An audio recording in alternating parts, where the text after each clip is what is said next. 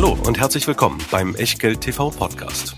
Bevor es gleich losgeht, beachtet bitte unseren Disclaimer auf der gleichnamigen Unterseite auf www.echtgeld.tv. Auf die Inhalte dieses Disclaimers wird zu Beginn einer jeden Sendung explizit eingegangen.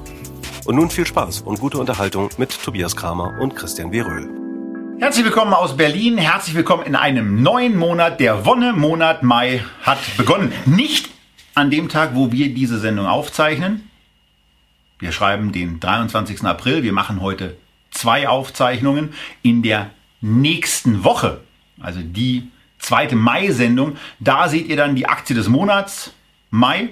Und in der ersten Mai-Sendung, in der wir jetzt sind, heißen wir euch willkommen zu Aktie des Monats. Und während ich das sage, fällt mir auf, dass es gar nicht die erste Mai-Sendung ist, denn diese Sendung wird ja live gehen am 30.04., wenn heute der 23.04. ist.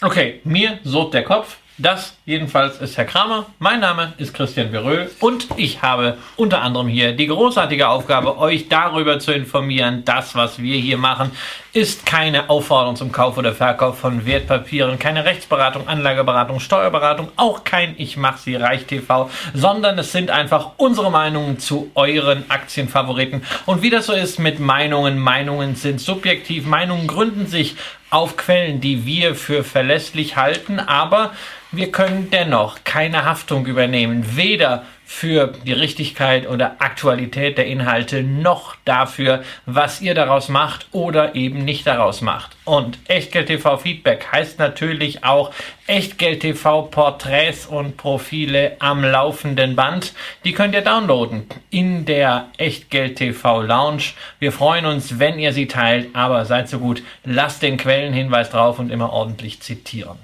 So, und damit starten wir jetzt zum und zur neuen Form von EchtGTV Feedback und es steht schon ein A da, denn das ist die gute Nachricht. Wir steigen um. Wir steigen um von einer Feedback-Sendung im Monat auf zwei Feedback-Sendungen. Es gibt allerdings auch ein Sternchen, äh, das beginnt mit einem Aber, ähm, denn zu dem, wir machen zwei Sendungen, gehört auch, dass wir sagen, wir machen dafür aber auch nur noch in Anführungsstrichen sieben Aktien pro Sendung. Ähm, wir haben einfach festgestellt, dass diese Sendung sehr, sehr intensiv von der Vorbereitung ist, bei euch aber auch besonders beliebt. So, wie kann man das jetzt in irgendeiner Form lösen? Wir machen äh, also wir stocken eigentlich von der Menge der Aktien, die wir im Monat ja. vorstellen, nochmal um zwei auf. Deshalb weiß ich gar nicht, wo die schlechte Nachricht ist. Aber wir machen es trotzdem etwas kürzer. Naja, bei den Wünschen, ja, die beim letzten Mal reingekommen sind, muss man sagen, dass wir in diesem Monat ja. die Wunschbox gar nicht mehr aufmachen für äh, die zweite Mai-Sendung, genau. sondern uns aus dem Fundus dessen, was wir eben schon haben, nochmal bedienen werden. Also wir fühlen uns wie der Weihnachtsmann. Genau. Na, wenn so die ganzen Wunschzettel reinkommen. Und wenn uns das irgendwie mal gelingt, vielleicht machen wir auch mal eine klitzekleine Abstimmung zu 20 Werten, die schon öfter genannt wurden und äh, vielleicht öfter es mal schon ja auch mal ein Special geben.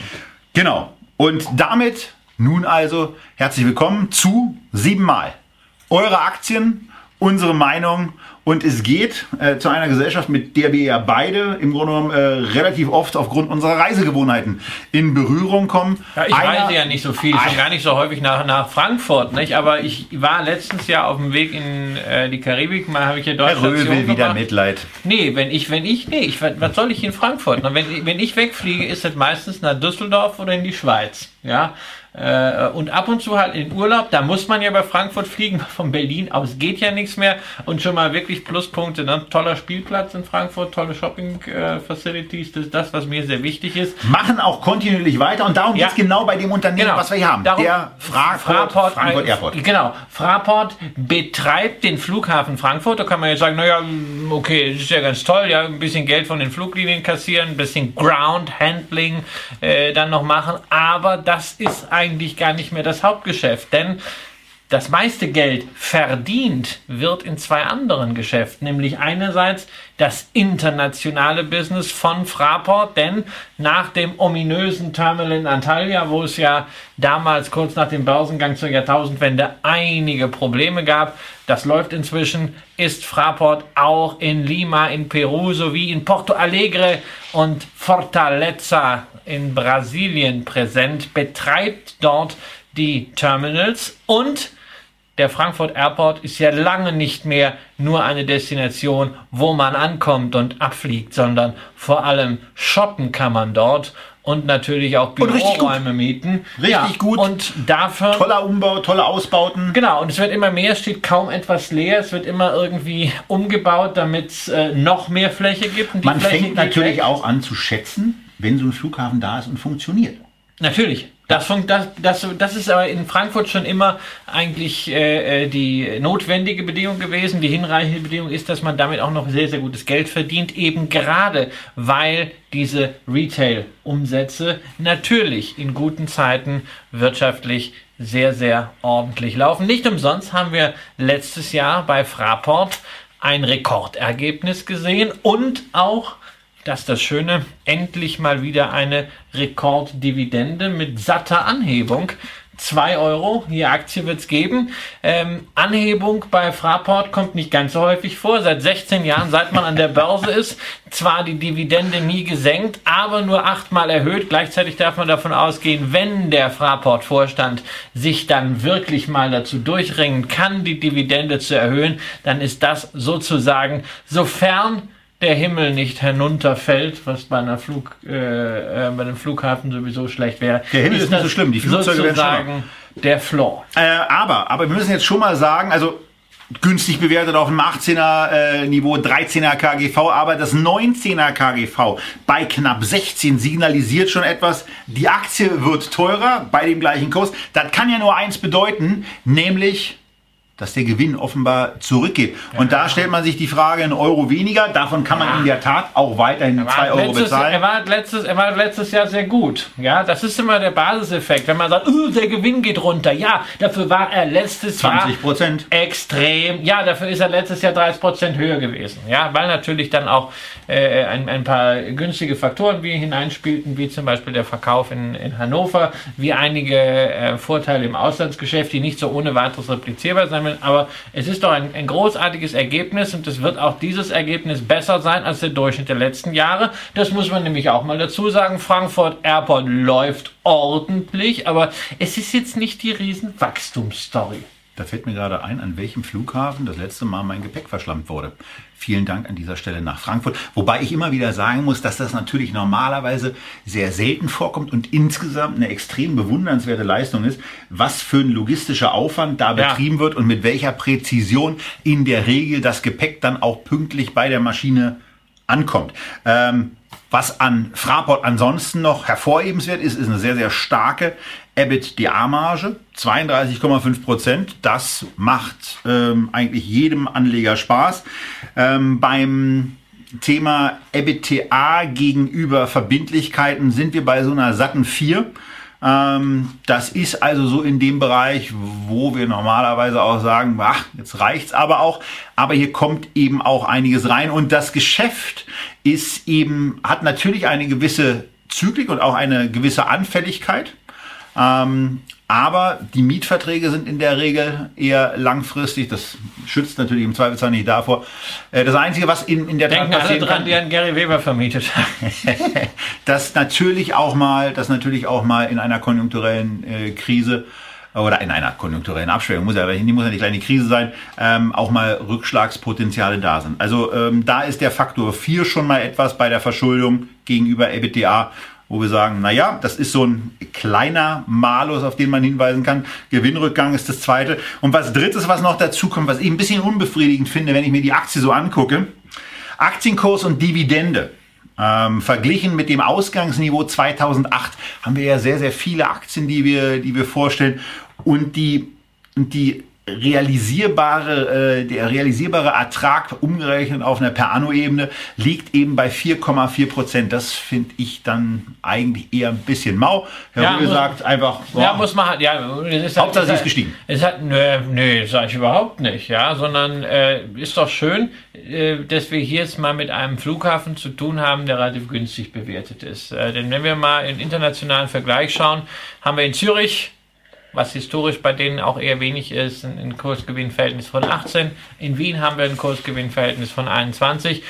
Äh, in äh, Neuseeland und Sydney zwei dividendenstarke Airports, beide sehr beliebt unter Dividendenjägern, haben wir aber KGVs von 30 und 40. So, wir haben also hier äh, sicherlich einen Flughafen in einem, noch ist es das ja, zivilisierten Industrieland mit einer interessanten Internationalisierungsstrategie, einem sehr, sehr guten Mix an verschiedenen Einkommensströmen, einer sehr werthaltigen äh, äh, Managementstrategie, was, was Aktionäre äh, angeht, einer schlüssigen Investmentstrategie und einer günstigen Bewertung. Ne? Also ich meine, wenn die Aktie sich jetzt äh, äh verdreifacht hätte, das KGV bei 30 wäre, würdest du motzen, das ist ja viel zu teuer. Ja? Jetzt ist die jetzt ist es billig, äh, ähm, jetzt ist dir zu wenig. Also du kannst. Dir kannst, ist schon klar, nee, was kannst, ich bin, oder? Ich bin Berliner. Ich motze nee, du, eigentlich du immer. Du motzt einfach immer. Du kannst, ja, du musst ja mal irgendwann mal entscheiden, für was oder gegen was du motzen willst. Du kannst ja nicht gegen alles motzen. Ich motze nicht gegen alles. Ja, also, bei, bei den Vorschlägen für die Aktie des Monats kommen ja vielleicht auch meine du, Ideen. Vielleicht magst du generell keine Flughäfen. Das mag, das, das mag ja sein. Flughäfen sind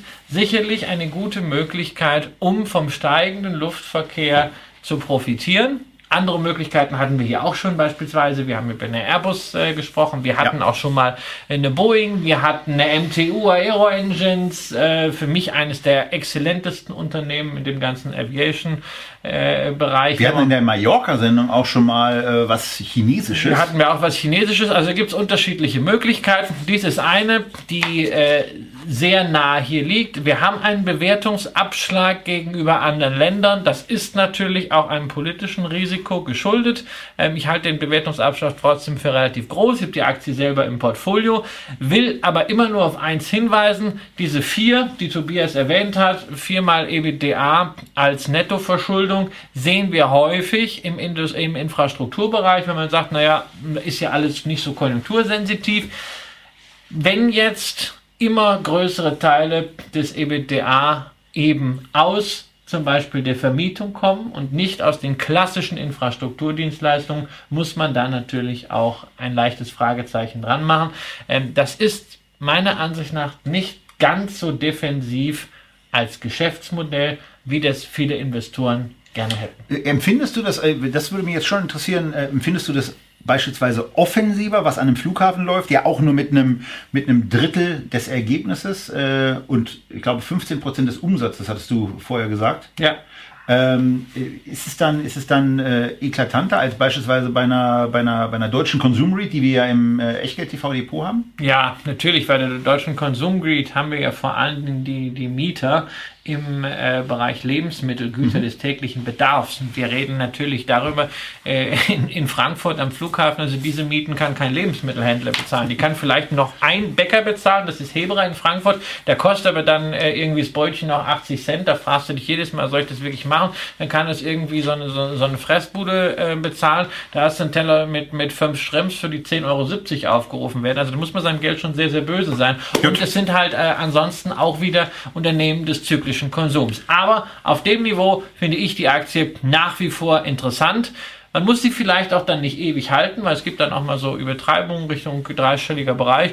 Da kann man ja auch mal drüber nachdenken. Ja, ist auch was, wo man sagen muss, äh, kann man haben und wo man natürlich auch hinterher sagt, muss man aber nicht.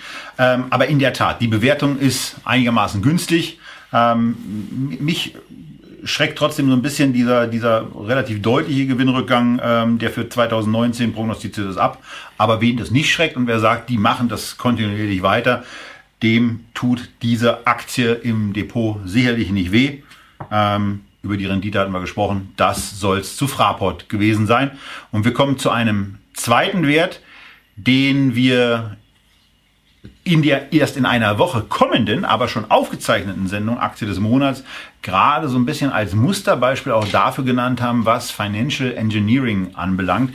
Wir reden über IBM und was die äh, Kollegen äh, ganz, ganz bemerkenswert gemacht haben, ist durch Aktienrückkäufe bei den Earnings per Share äh, naja, bestimmte äh, nicht mehr so erfolgreich laufende Geschäfte zu kaschieren, weil sie einfach die Grundmasse ähm, etwas geringer haben ausfallen lassen. Denn wenn man sich mal bei dem Unternehmen, was saugünstig bewertet ist, ja, keine Frage, äh, mal die Umsatzentwicklung, die EBITDA-Entwicklung und die Jahresüberschussentwicklung in den letzten drei Jahren anguckt, da packt einen schon so latent das Grausen und dann weiß man auch, warum die Aktie eben im Moment mit einem 10er KGV bewertet ist. Ähm, in der Gesamtbetrachtung 4,7 Prozent Dividendenrendite bei einer im Moment relativ äh, zurückhaltenden Ausschüttungsquote im Bereich von 50 Prozent. Da geht sicherlich noch das eine oder andere, wobei man ja möglicherweise auch darüber nachdenken könnte, ähm, von den 32 Milliarden US-Dollar Nettoschulden vielleicht auch noch mal den einen oder anderen Schnaps zurückzubringen, auch wenn man mit 16,6 gerade mal bei der ähm, bei dem Faktor 2 ist ähm, äh, bezogen auf die äh, Nettoschulden gegenüber EBITDA. Ähm, schadet das ja nichts. Ja, Vorsicht, also das wird eher nichts, ja. Sondern, äh, äh, wir haben diese Red Hat-Übernahme, die wird eher noch dafür sorgen, so viel äh, dazu. Dass ein bisschen mehr Schulden da sind und also äh, ich habe auch jetzt nicht äh, Anzeichen dafür, dass man die Aktienrückkäufe zurückschraubt, wobei natürlich der Free Cashflow ist schon da ähm, um, das, um das zu stemmen. Ja, das ist im Grunde ein äh, strauchelnder Riese, ja. ähm, weil... Immer noch so ein bisschen wieder in der, in der Wiederfindungsphase. Ja, Was also die, die, um, die Umsätze werden weniger. Das ist nicht schlimm für sich genommen, wenn man die Qualität der Umsätze erhöht. Das haben wir ja auch bei IBM mal gesehen, dass sie Umsatzrückgänge hatten, weil sie einfach das Handelsgeschäft äh, sukzessive runtergefahren oder verkauft haben und stärker auf das Dienstleistungsgeschäft sich fokussiert haben.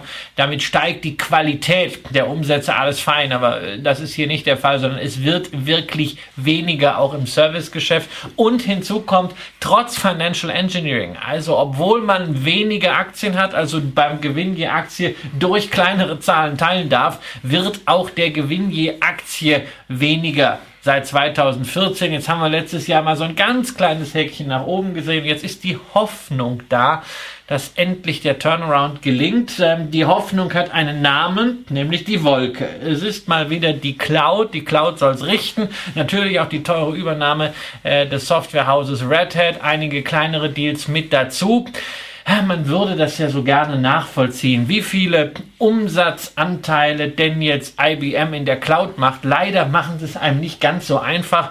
Ähm, sie ändern regelmäßig die Segmentierung, äh, anhand derer sie ausweisen. Ähm, dann muss man sich das immer erstmal zusammenbütteln. Dann stellt man fest, dass in einigen Cloud-Software-Bereichen äh, der Umsatz sogar auf Quartalsbasis zuletzt wieder rückläufig war. In einigen anderen Bereichen, gerade was Transaktionssoftware angeht, lief es dafür besser. Dann kommen diese üblichen Buzzwords, Blockchain, Artificial Intelligence.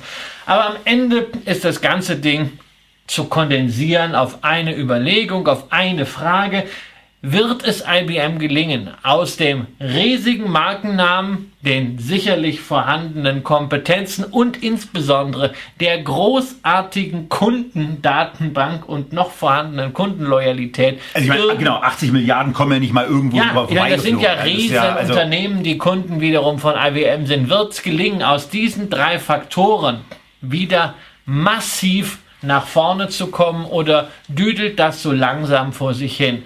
Ähm, wir haben auch zum Beispiel bei Microsoft eine sehr, sehr ja. lange Phase gehabt, in der nichts voranging. Das war die Phase auch als Steve Barmer ein großartiger Typ, inzwischen leider verstorben, also auf der Bühne, äh, ähm, wenn der gerockt hat, ja, Präsentationen, Wahnsinn. Allerdings hat es am Ende dem Unternehmen wenig gebracht. Das Unternehmen lief per Saldo seitwärts. Wer die Aktie damals äh, gekauft hat, hat äh, äh, seit 2000 ein riesiges Tal durchlebt, teilweise nur wirklich von der Dividende gelebt. Das kann auch hier passieren. Ne? Man wartet recht entspannt mit 5% Dividendenrendite. Aber ob es denn dann so läuft wie bei Microsoft, dass irgendwann diese Killer-Applikation da ist, die man dann auch auf so einem Volumen vom zweistelligen Milliardenbetrag ausrollen kann, das ist die Frage. Also sorry, ich entschuldige mich, ich habe, äh, äh, es, es war eben nicht Steve Ballmer, sondern es war Paul Allen, der verstorben ist, aber die, die Situation war dieselbe wie bei, äh, bei IBM. Lange Zeit hat man sich gefragt, naja, Microsoft hat die besten Zeiten hinter sich. Und ja, dann ein neuer CEO, ein neue, neues Technologiezeitalter, muss man sagen. Und Microsoft jetzt? hatte die richtigen Antworten und ist plötzlich State of the Art und ist wieder eine der wertvollsten Im Dreikampf Firmen mit Amazon und Apple um den Platz an der Sonne des wertvollsten das ist, das ist Das ist die Geschichte, die man hoffen muss, die der Investment Case ist, wenn man bei IBM investieren möchte. Einfach nur zu sagen, naja, IBM wird irgendwie den Status quo halten und ich setze mich auf die Dividende, das wäre mir ein bisschen wenig, weil das ist dann irgendwie äh, de facto äh, ja ein Leben von der Substanz. Ja. Dann wird man nicht viel mehr als die Dividende auch irgendwann Also irgendwie ein bisschen, ein bisschen Wachstum muss da wieder rein in den Laden. Ähm, 80 Milliarden US-Dollar, Marktkapitalisierung 123 Milliarden. Also das ist schon mehr Ja. als, als ein Bütchen. Äh, und die machen eben weltweit, weltweit Man richtig muss- viel. Also man muss, sich, man muss sich da entscheiden. Entweder sagt man, nein, ich möchte keine Unternehmen, die in einem negativen operativen Trend sind. Ja. Das ist bei IBM nicht zu leugnen. Oder man sagt sich, hey, cool bleiben und Dividenden kassieren. Wer so viel Kunden immer noch hat, auf diesem Top-Niveau, der wird irgendwann wieder den Anschluss finden und bis dahin kriege ich eine, ich nenne es mal, Warteprämie von 5% PA. Genau. Und bei einer sehr, sehr günstig bewerteten Aktie. Unser nächster Titel, den wir bereits, hatte ich mir nicht aufgeschrieben, aber ich glaube irgendwie Wir Anfang hatten ihn im, Ja- 2018 im Januar 2018. schon mal hatten, ist Kellogg's. Wer jetzt zunächst an Cornflakes denkt, der ist richtig aufgestellt. Die machen aber auch Snacks. 50-50 ist so das Verhältnis. Wenn man die Cereals, also Cornflakes, äh, Smacks und was es da noch so alles gibt, ähm, Special K, ist egal. Gibt es eine ganze Menge. Ähm, und dann auch noch äh, den, den Snackbereich, also zum Beispiel Pringles und viele andere Geschichten, die ähm, aus dem Unternehmen heraus oder in das Unternehmen hineingekauft, ähm, verkauft werden. Man verkauft Waren im Wert von 13,55 Milliarden US-Dollar. Aber man wächst halt nicht. Ähm, Es gelingt zwar beim EBITDA und beim Jahresüberschuss zu wachsen, aber wenn man das mit, mit 30 Prozent tut, dann deutet sich so ein bisschen an, dass man da vielleicht auch die ein oder andere Drehschraube mal angesetzt hat. Und wer sich den Gewinn pro Aktie anguckt, der sieht da eben auch so eine Art Flatline die, die letzten zehn Jahre. Auf der Bewertungsschiene mit 13,5 auf 18 günstig bewertet. 14,9 für 2019 signalisiert aber auch hier schon wieder mal. Wieso ist das jetzt günstig? Warum ist das günstig? Ja, beim, beim Flughafen Nülster an der, an der Stelle wiederum. Warum ist also 13,5 und 14,9? Ist doch Weil im wir im nicht zyklischen günstig. Konsum sind und wir da schon ganz andere Preise des Öfteren hatten.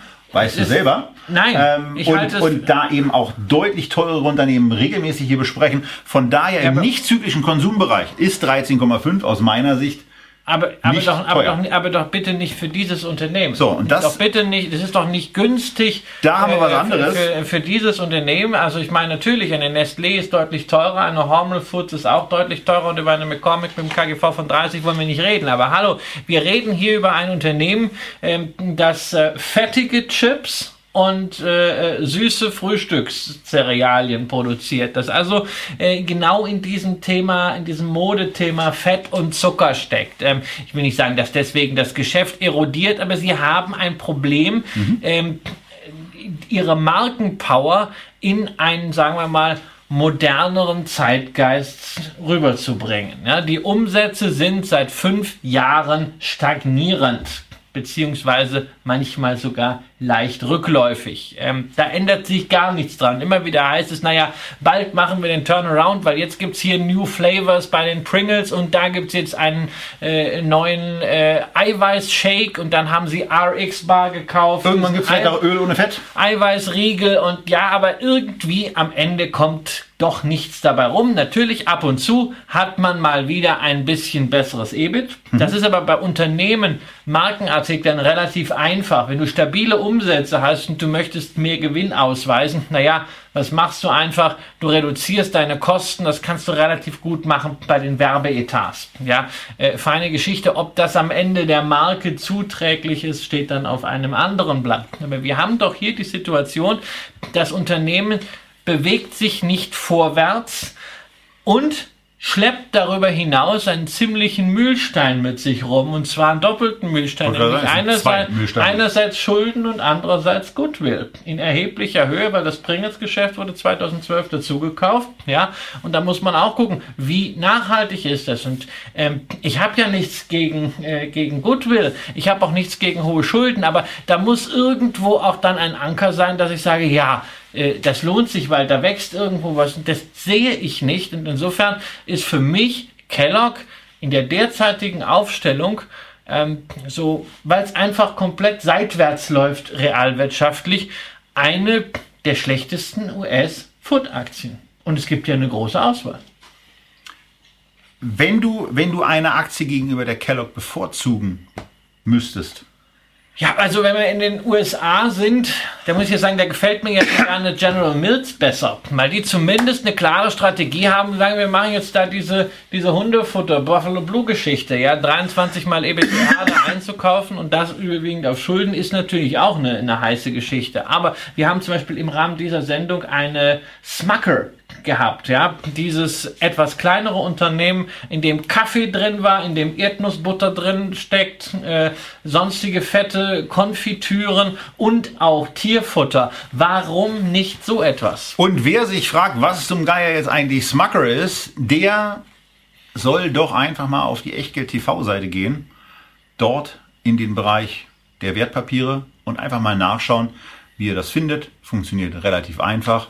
Da bitte einfach auf echtgeld.tv. So, von daher, ähm, für mich, für mich ist es eben, hilft übrigens mir auch keine 4% Dividende, sorry, wenn ich das Ja, ja, alles gut, Das alles jetzt gut. nicht, weil wir hatten eben 5% Warteprämie, aber da habe ich bei, bei IBM eine andere Substanz. Hier, naja, also es wird die hast du auch immer, nochmal deutlich günstiger. ist, ja, und es werden immer irgendwie Kellogg-Flocken. Also ich sag mal so, ich kann ein solches Unternehmen doch ohne weiteres mit einem KGV von 15 maximal äh, äh, bewerten. Ja, ähm, und da sind wir jetzt doch schon. Also wo soll, das ist das maximale Potenzial nach oben. Ich sehe aber auch das Risiko, äh, dass das gleiche Unternehmen in einer schlechteren Marktphase auch mal mit, mit 40 äh, Euro sehe, mit 40 Dollar sehe. Genau. Das, das kann ohne weiteres passieren. Ähm, auch aufgrund oder auch auf Basis einer, ich sag's aus meiner Sicht eben trotzdem nochmal, äh, vergleichsweise günstigen Bewertung. Was dann die Zukunftsaussichten in der Tat aussieht, da ist Christian äh, auch von meiner Seite aus nicht zu widersprechen. Und das Umsatz. Äh,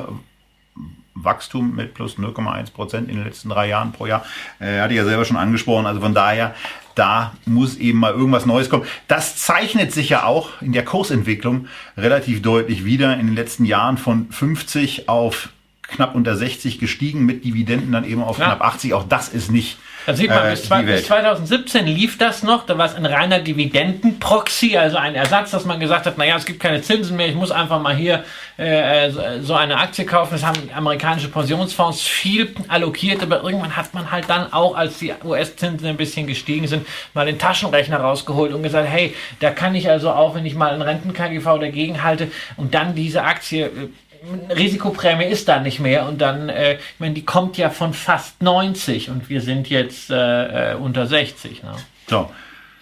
Auf der Invest, äh, nach zwei längeren äh, Talkrunden versprochen war die Aktie für den Thomas und deswegen besprechen wir ein zweites Mal die Aktie von Dr. Pepper. Das letzte Mal hatten wir es, ich glaube, da war es der August. Auch das ist in der Echtgeld TV Datenbank äh, zu sprechen. Und als wir dann die Aktie hier hatten, ähm, habe ich mich erstmal gefragt, ja, stimmt. äh, Das hatten wir schon mal. Ähm, Und warum, warum ist die jetzt eigentlich so besprechenswert? Weil sie ist ähm, von der, von der Chart-Darstellung, äh, muss man sagen, da gab es mal 103,75 Ja. als Dividende. Sonderdividende. Ähm, äh, kann Christian gleich nochmal sagen, KGV ist im Moment bei einer, bei einer 22 äh, fürs Jahr 2019 angesiedelt. Also da passiert auch gerade ein bisschen was äh, wieder bei der Gewinnentwicklung, nachdem man, wie ihr ja auch im Echtgeld TV Porträt beim Gewinn pro Aktie entdecken könnt, zwischen 2016 und 18 da irgendwie was äh, um, auf und äh, neu zusammengesetzt hat. Ähm, was äh, auch in dieser neuen Zusammensetzung ein bisschen kritisch zu beachten ist, ist einmal das Thema äh, Umsatz, EBITDA und Jahresüberschuss. Ähm, EBITDA wächst schwächer, Jahresüberschuss äh, wächst gar nicht, sondern fällt sogar. Ähm, das ist nicht so schön. Und wir haben hier bei Nettoverschuldung von 15,5 Milliarden, ähm, bei einem EBITDA von äh, 1,7 Milliarden eben das Neunfache äh, des EBITDAs und auch wenn man die äh, durch die äh, Fusion und Zusammenstellungen äh, ähm, stattfindenden Bereinigungen nochmal so ein bisschen äh, eskompiert, dann ist man immer noch beim Fünffachen. Also schon, äh, da ist ordentlich was auf der Uhr. Ja, also ich würde mal diese ganzen Vergangenheitszahlen alle in die Tonne kloppen, ja, weil es eine andere Company. Die Firma ist ja äh, umstrukturiert worden. Äh, es war früher ja Dr. Pepper Snapple, dann hat äh, die JAB Holding, größter Anteilseigner ja die deutsche Milliardärsfamilie Reimann, ihre Kaffeekapseln von Keurig dort hineingemerged. Dadurch gab es dann diese Sonderdividende. Das, gleichzeitig ist auch noch einiges verkauft worden vom anderen Geschäft. Also das Unternehmen hat komplett sein Gesicht verändert. Ähm, insofern, also sämtliche Bezugnahmen zur Vergangenheit helfen nicht weiter. Die einzigen Zahlen, die wirklich relevant sind, das ist Verschuldung, das hast du erwähnt. Da bleibt richtig äh, unterm Strich, selbst wenn wir von einem nachhaltigen EBITDA von drei Milliarden Dollar ausgehen, bleibt da einfach eine 5 stehen. Auch das kennen wir beispielsweise von Coty. Ähm, die äh, JAB, die Reimanns beziehungsweise ihre Manager, Peter Harf äh, ist ja der CEO äh, der Gruppe, die arbeiten sehr gerne mit sehr hohem Leverage, ist natürlich in Zeiten von Nullzinsen auch eine feine Sache, insbesondere weil sogar Mario Draghi mithilft, denn äh, die JAB-Anleihen sind sogar von der Europäischen Zentralbank mit aufgekauft worden. Also ein bisschen hat äh, Onkel Mario auch hier Schützenhilfe geleistet bei diesem Deal. Was auch relevant ist, sind die Prognosen für Umsatz und EBITDA, die zeigen, dass man hier vom KGV in derselben Liga spielt wie etwa eine Pepsi. Das ist auch eine 22 auf Basis der Schätzung für dieses Jahr. Und da muss ich einfach zwei Unternehmen gegeneinander halten. Ähm, Pepsi ist mit Marktführer schön diversifiziert mit dem Snackbereich neben den Erfrischungsgetränken. Pepsi hat deutlich weniger Schulden, eine sehr nachhaltige Dividendenpolitik, hat wirklich gezeigt, dass sie es mit dem Shareholder Value seit langer, langer Zeit drauf haben. Ähm, und dann habe ich dagegen eine Keurig Dr. Pepper, die in beiden Segmenten, also sowohl bei den Erfrischungsgetränken als auch beim Kaffee, nur die Nummer drei ist hinter Coca-Cola und Pepsi, beziehungsweise hinter Starbucks und Nestle. Tja, und ich sehe halt nicht das Argument, wo soll jetzt dieses große Wachstum herkommen, dass ich einer Nummer drei dieselbe Bewertung zubillige wie zwei wirklich etablierten Marktführern. Insofern, bei aller Sympathie, kann ich mich für das Unternehmen nicht erwärmen. Ja. Das einzige Argument, was vielleicht noch äh, ähm, in der Vergangenheit auch dafür gesorgt hat, dass der Kurs nach diesem äh, äh, Reverse Merger, wie man das nennt, also nach dem Hineinschlüpfen des Kaffeegeschäfts, sich ja sehr erfolgreich entwickelt hat. Es gibt bislang kaum Aktien von Keurig Dr. Pepper. Äh, 71% liegen bei der JAB Holding, weitere 13% liegen bei Mondelez. Das heißt, es sind überhaupt nur 16% Aktien auf dem Markt, theoretisch, und viele davon sind auch wieder fest platziert. Das heißt, wir haben es ja mit Knappheitspreisen zu tun. Das allerdings kann nicht mehr unbedingt lange der Fall sein, denn der Mondelez CEO wird am heutigen Tag, 23. April, im Handelsblatt damit zitiert, dass er die Kaffeebeteiligungen seines Süßwarenkonzerns doch irgendwann mal gerne los würde. So. Und damit äh, haben wir jetzt also auch schon, äh, schon ein weiteres Unternehmen. Also entweder, entweder Pepsi, also Pepsi wäre ja mein Favorit, wobei, ne, wenn es ums Getränk geht, ist natürlich das erste Warnung. Ja, von dem ich heute wahrgenommen habe, dass sie auch Zahlen gemeldet haben, die dann irgendwie 10% über Erwartungen lagen oder über Vorjahr. Das ja. kriege ich gerade nicht so genau. Coca-Cola ist halt auch so eine Financial Engineering äh, Boutique, die allerdings extrem schwer zu fassen ist momentan, weil sie halt in einer Transition stecken, ähm, der Gestalt, dass sie das Abfüllgeschäft entkonsolidieren, aus der Bilanz nehmen, dadurch einen ständigen Umsatzrückgang haben, zahlreiche Sondereffekte durch Börsengänge und Verkäufe der einzelnen Abfüllgesellschaften. Äh, insofern äh, die Bilanz von Coca-Cola zu lesen ist momentan ein bisschen schwierig. So, ähm, machen wir weiter. Wir haben noch drei Aktien. Ähm, die jetzt auch nicht unbedingt euphorisch besprochen werden, um das mal äh, schon vorwegzunehmen. Wir sind angelangt bei der Swatch-Gruppe. Ähm, also äh, wer Uhren mag, wird da schon an der einen oder anderen Stelle fündig.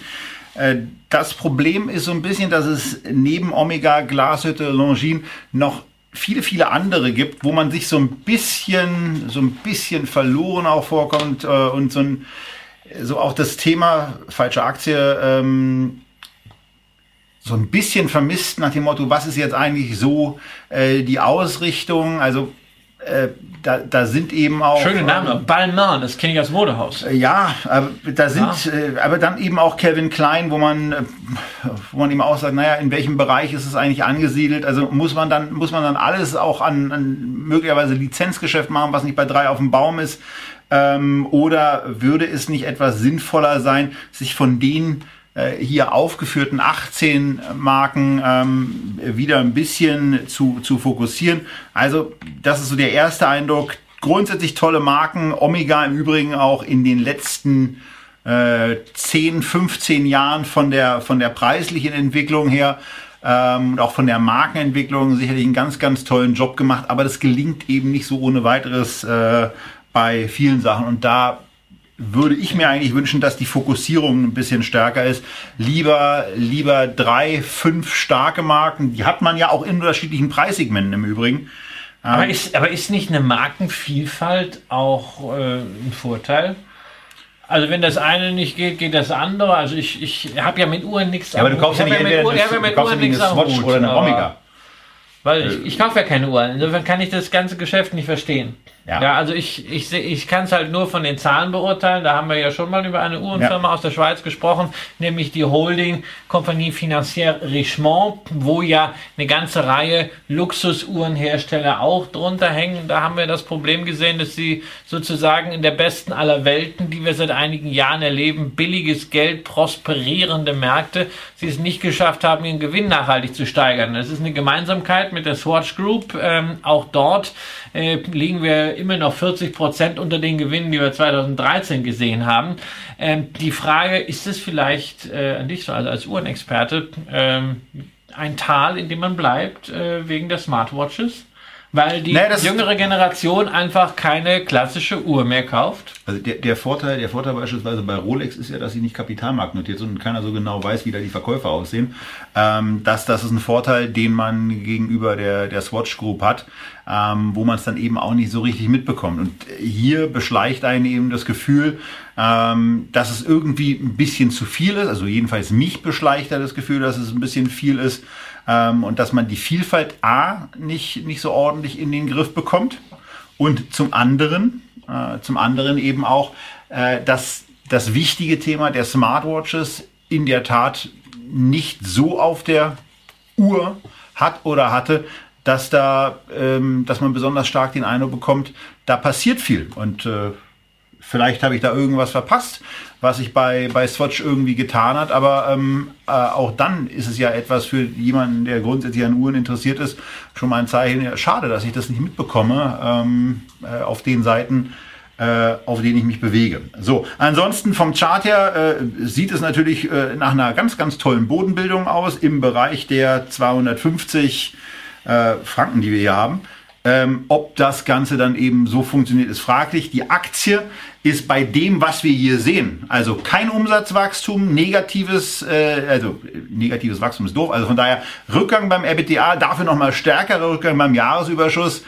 Ähm, auf keinen Fall eigentlich ähm, im Bereich eines, eines 18er KGVs anzusiedeln. Ähm, auch wenn da 2,5% Dividende oder Dividendenrendite bezahlt werden und die Dividende auch seit 25 Jahren gezahlt wird. Ja, haben wir seit 25 Jahren gezahlt, aber sie wurde ja in den 25 Jahren 17 Mal erhöht, aber immerhin viermal auch gesenkt. Ja, das ist also eher eine zyklische äh, Politik. Also Dividende kann da überhaupt kein Argument sein, Dividendenqualität dieser Aktie zu kaufen. Damit fällt also ein ganz wesentlicher Faktor für mich schon mal raus.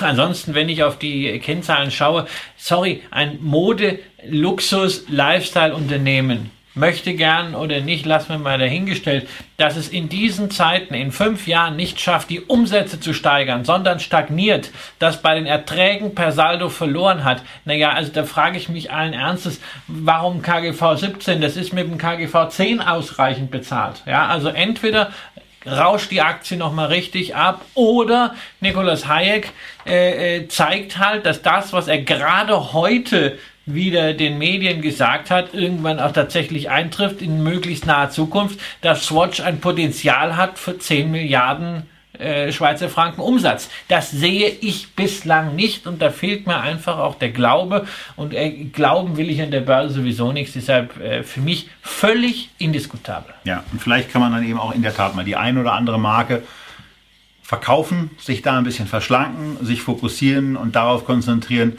das, was man bei ähm, bei Omega und aus meiner Sicht auch bei Glashütte ganz gut gemacht und auch bei Longines gut macht, ja, ähm, dann vielleicht zu intensivieren und sich darauf auch zu konzentrieren. Das soll es zur Swatch Group gewesen sein. Unsere vorletzte Aktie in der heutigen Echtgeld TV Feedback 1905a Ausgabe ist ein absoluter Highflyer, der eine Kurve hinter sich gebracht hat, wo wir einige Hinweise wieder bekommen werden. Macht doch mal einen logarithmischen Chart. Wartet einen Moment. Nee, wir haben da was vorbereitet. Aber da kommt gleich wieder, vor allem kommt dann gleich wieder der Hinweis, warum zeigt ihr diese Aktie erst jetzt, Freunde? Es ist genau drei Jahre her, 15.05.2016, da stand ich am Pfandautomat bei Rewe in der Chausseestraße und habe, weil ich mal wieder warten musste, hinter den äh, Pfandsammlern und habe kurzerhand bei Facebook und auf meiner Website dividendenadel.de etwas über den Hersteller dieser Pfandautomaten geschrieben, nämlich besagte Tomra Systems aus Norwegen, Dividendenadel der allerersten Güte, Aktie damals bei knapp 100, also es wäre möglich gewesen, einfach nur fleißig zu lesen. Ein, ein großartiges Unternehmen, oder? Bestimmt. Bestimmt. Also und ich, ich, ich finde es toll. Ich, also du, du, du bist doch, also wir haben eben über ökologische Themen auch gut. gesprochen und so. Na, Pfand sammeln ist ja ein ganz wichtiges Thema. Wir haben dieses 90%-Ziel in der Europäischen Union. Ähm, man will 90% der Plastikflaschen ähm, wieder einkassieren. Ähm, das funktioniert nur über Pfandsysteme und das Pfandsystem hier in Deutschland ist relativ ordentlich. 30.000 Tomra-Automaten sorgen übrigens mit dafür. Ähm, aber in anderen europäischen Ländern ist das noch lange nicht so der Fall. Insofern also auch kein Wunder, äh, dass die Aktie gerade in den letzten Wochen noch mal so richtig Gas gegeben hat. Ja, na klar, also von so Sachen beeinflusst, aber wir sind natürlich in einem Bereich und das will er natürlich auch so ein bisschen haben, ähm, dass wir in, in Bewertungsrelationen sind, äh, die als latent grotesk zu bezeichnen sind. 52er KGV auf 2018, 45er KGV, gut, da steigt zumindest der Gewinn. In einigen, äh, bei einigen Aktien in dieser Sendung hatten wir ja schon andere Fälle. Aber wenn man eben sieht, dass der Gewinn um 18 Prozent, äh, ja, oder sagen wir 20 Prozent von mir aus für dieses Jahr erwartet wird mit einem Wachstum, da dann eben ein 50er oder 45er KGV zu bewilligen, halte ich für stark übertrieben.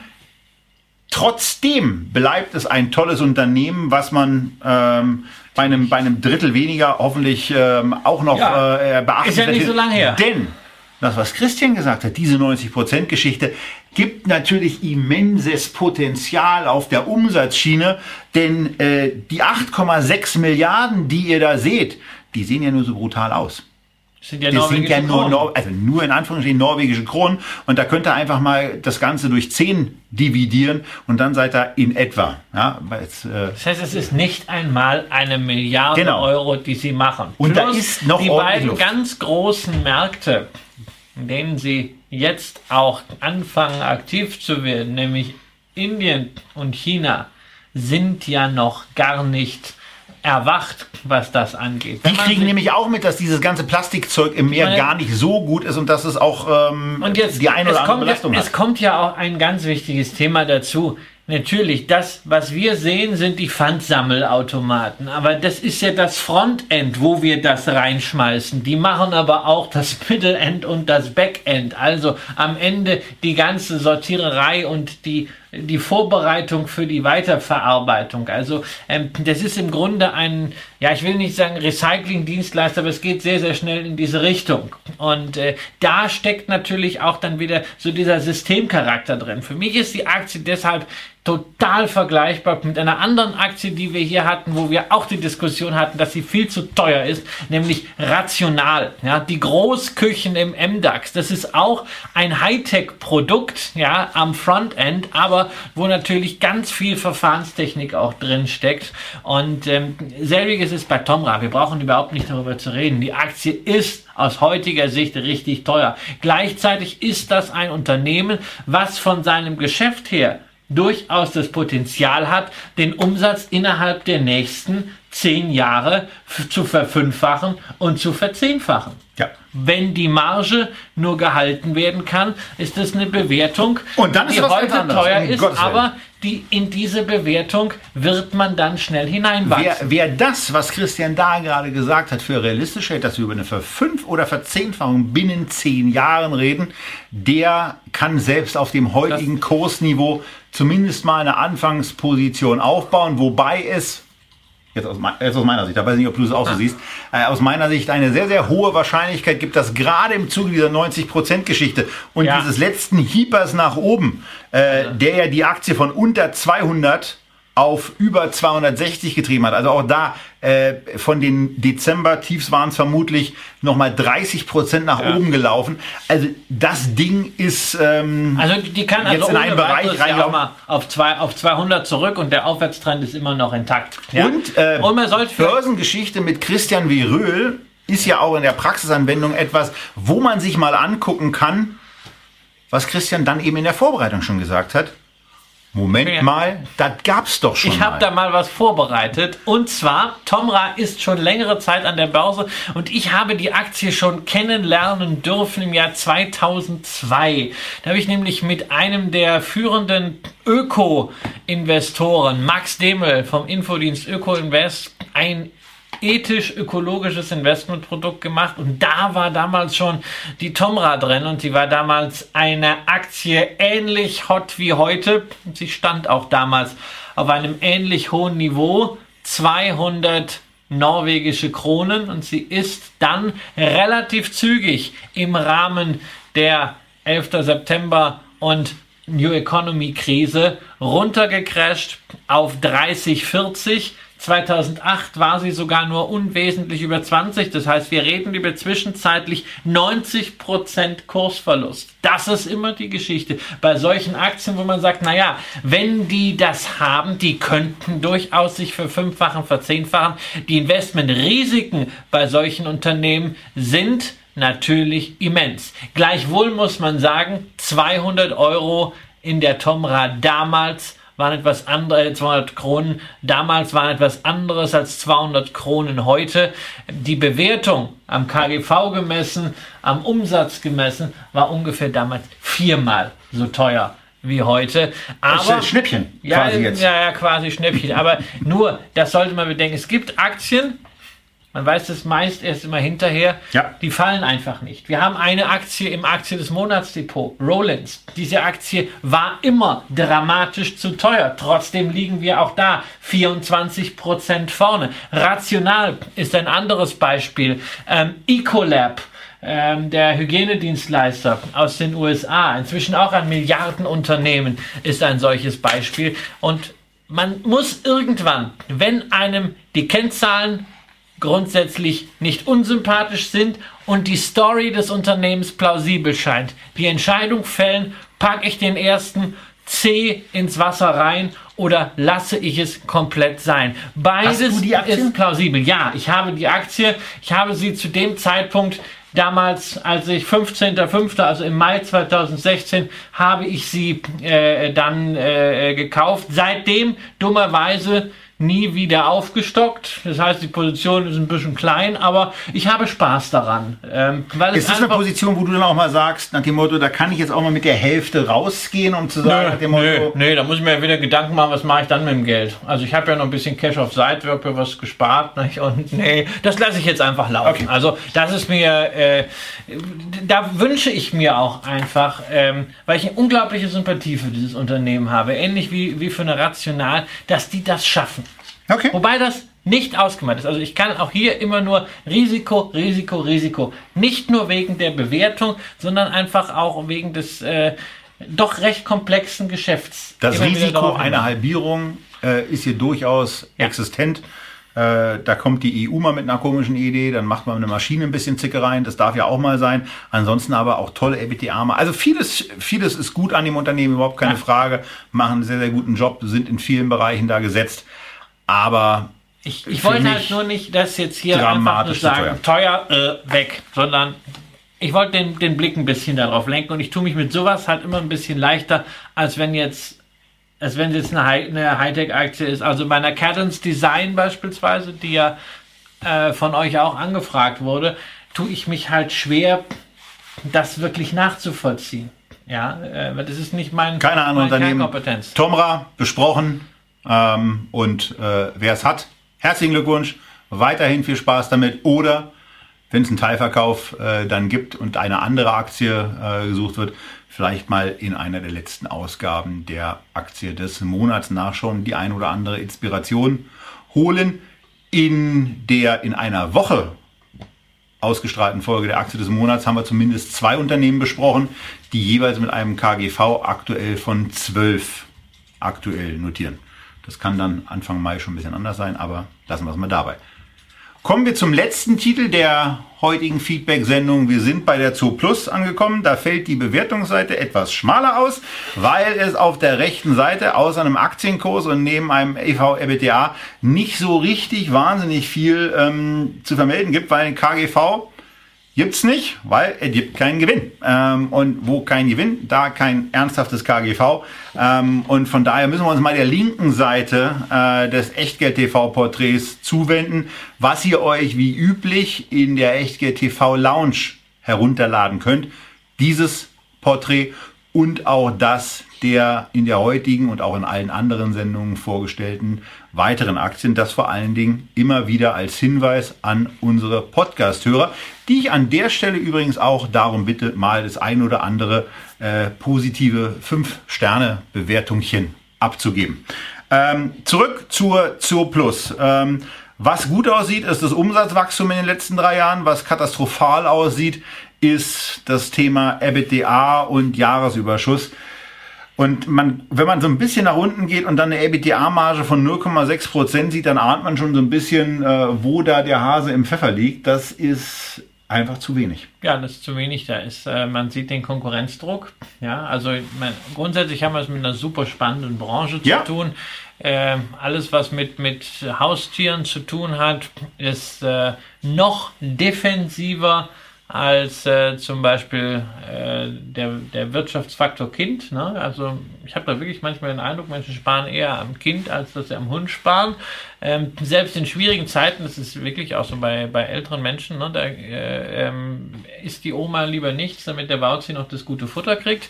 Ähm, insofern also ein hochspannendes Segment, aber natürlich auch umkämpft. Wir haben zwar noch einen relativ geringen Anteil des Online-Geschäfts, aber da ist natürlich auch eine Amazon drin.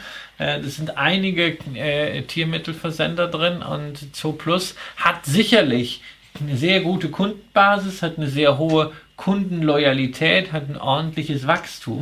Aber bei diesem Konkurrenzdruck ist es natürlich extrem schwierig zu bestehen. Aber was wir vorhin auch geguckt haben, wir haben vorhin mal auf, auf den IR-Seiten so ein bisschen nachgeschaut und haben dann eben auch gesehen, dass da über 600 Leute arbeiten. Ja, Das ist schon ordentlich. Das, ist- das, ist, das ist ordentlich. Das spricht für eine gewisse Komplexität oder für eine äh, schlechte äh, Steuerung äh, der, der Aufgaben Wir im, wissen es nicht so genau.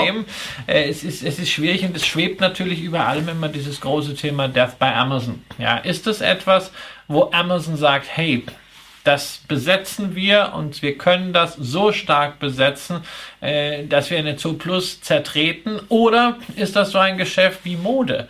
Äh, wo Amazon immer mal wieder so halbherzig versucht, es zu machen und am Ende man doch sieht, hey, Zalando, naja, da kann man viel dran kritisieren, was wir auch getan haben, aber die Zahlen, die sie jetzt vorgelegt haben, waren äh, sehr, sehr ordentlich. Also das ist, das ist eine Hop- oder Top-Chance, selbst wenn ich sagen muss, auf diesem Bewertungsniveau tue ich mich ja selbst mit äh, der äh, Top-Chance ziemlich schwer. Die Analystenschätzungen gehen bis 2021. Das ist natürlich immer ein bisschen Orakelei, aber sie trauen dem Unternehmen da einen Gewinn zu von 1,24. Ähm, wir sind bei einem Kurs von 3,90. Das heißt also, das ist immer 1,24 wann? Euro 2021. Ne? Das heißt also, wir reden selbst dann immer noch über ein 60er KGV. Und, und wir reden ja, über eine einprozentige Nettomarge. Ja, und wir reden hier auch nicht über. Und der Umsatz sollte ja weiter steigen, dann ist es noch schlechter. Ja, aber wir reden hier auch nicht jetzt über ein Technologiethema, äh, ähm, was jetzt unter Umständen so bombastisch werden könnte, äh, sondern wir reden hier immer noch über Handelsgeschäft. Natürlich tun sie einiges, um die Marge zu verbessern. Der Anteil an Eigenmarken nimmt zu, aber also es ist auch auf dem Kursniveau nach mehr als 50% Einbruch nicht so, dass ich sagen würde, hey, das ist jetzt spannend einfach mal als Chance-Risiko-Verhältnis, sondern also bei 50 kann man vielleicht dann nochmal neu drauf gucken, ähm, wenn die Aktie so tief fällt. Abwärtstrend ist intakt, meiner Ansicht nach komplett zurecht. Und wer in diesem Markt äh, investieren möchte, guckt sich vielleicht lieber eine Zoetis an als äh, ähm, Pharmahersteller, der auf äh, Tiermedikationen spezialisiert ist. Äh, eine PetMed Express in den USA, eine Online-Apotheke für Tiermedizin, die übrigens äh, sogar ein Dividendenwert ist, inzwischen seit über zehn Jahren. Oder die eine oder andere Tierklinik. Da gibt es relativ viele Werte und zwar so viele, dass die Allianz sogar schon einen Fonds aufgelegt hat, der sich auf Tiergesundheit, Animal Well-Being nennen sie das, äh, spezialisiert hat. Schöne Idee, spannendes Segment. Mir tut es nur ein bisschen weh. 2,3% Total Expense Ratio. Das ist ein bisschen viel. Ja, Wauzi muss ja irgendwie bezahlt werden. Ja. Also Wauzi von der Fondsmanagerin. Ja, ich weiß nicht, ob sie einen hat. Wir könnten sie mal einladen. Ja, das, da gibt es einiges zu klären. Das, bei dem Fonds stimmt das auf jeden Fall. Das machen wir aber nicht mehr heute, äh, sondern das machen wir vielleicht ein andermal. Wer ein bisschen mehr zu Fonds sehen will, dem sei an der Stelle unsere Feedback-Spezialausgabe ans Herz gelegt. Ist noch gar nicht so alt. Da haben wir uns mal mit ähm, ein paar spannenden und ähm, einem spannend klingenden äh, ETF beschäftigt und äh, ja, freuen uns, wenn ihr euch diese Sendung auch anguckt. Ansonsten schaut bitte einfach äh, auf der YouTube-Seite vorbei. Da gehen die, da gehen in den nächsten Wochen die nächsten Sendungen live. Ähm, und äh, wir sehen uns dann wieder im Mai. Wenn ihr auf unserem Verteiler seid, werdet ihr natürlich eingeladen. Wenn ihr das nicht seid, dann ändert das doch, indem ihr auf www.echtgeld.tv geht und euch da mal eintragt. Das soll es für heute gewesen sein. Alles Gute für euch, für eure Investments, äh, für eure Gesundheit und für den jetzt startenden Frühling. Das Wetter hat sich ja, äh, wir sind immer noch am 23. April, wo ich das sage. Das äh, ändert sich ja gelegentlich. Drei Tage vor meinem Geburtstag übrigens. ja. an dem ich nicht da bin, da bockt er gerade ein bisschen. Ähm, ähm, wir sind auf jeden Fall in der Situation, dass der Frühling kommt, äh, übrigens auch zwei Tage vor dem Geburtstag deiner Mutter. Richtig. Das wollen wir an der schon mal nicht ja, vergessen. Neben dem Frühling kommt auch meine Mutter, und zwar morgen schon. Ähm, und wir wünschen euch eine gute Zeit, freuen uns aufs Wiedersehen, sagen alles Gute aus Berlin.